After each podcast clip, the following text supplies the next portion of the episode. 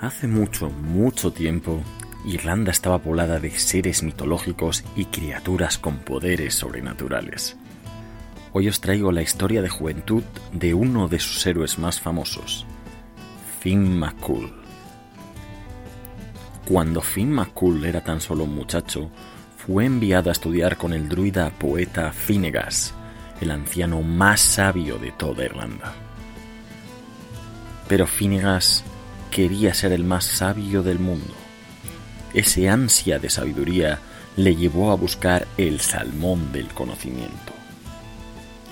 Se decía que aquel que probara la carne de este salmón adquiriría todo el conocimiento del mundo. Finnegas pasó muchos años buscando el salmón. Un día, de pesca en el río Boyne, Finnegas notó que algo muy grande y fuerte había picado el anzuelo.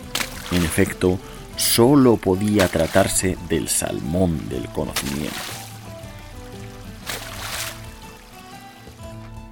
Finnegas ordenó a su aprendiz Finn McCool que cocinara el salmón, dejando claro que debía ser él el primero que probara su carne.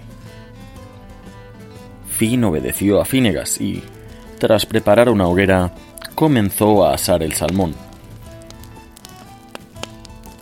No obstante, al poco tiempo de cocinado, Finn se percató de que en la piel del salmón empezó a generarse una enorme ampolla.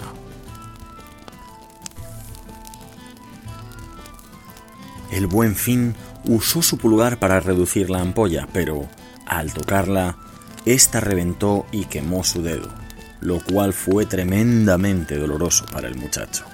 ¡Ah! Como acto reflejo, Finn se llevó el pulgar a la boca y lo lamió para rebajar el dolor. ¡Ah! Y así fue como, sin quererlo, Finn fue el primero en probar el salmón, adquiriendo así todo el conocimiento del mundo.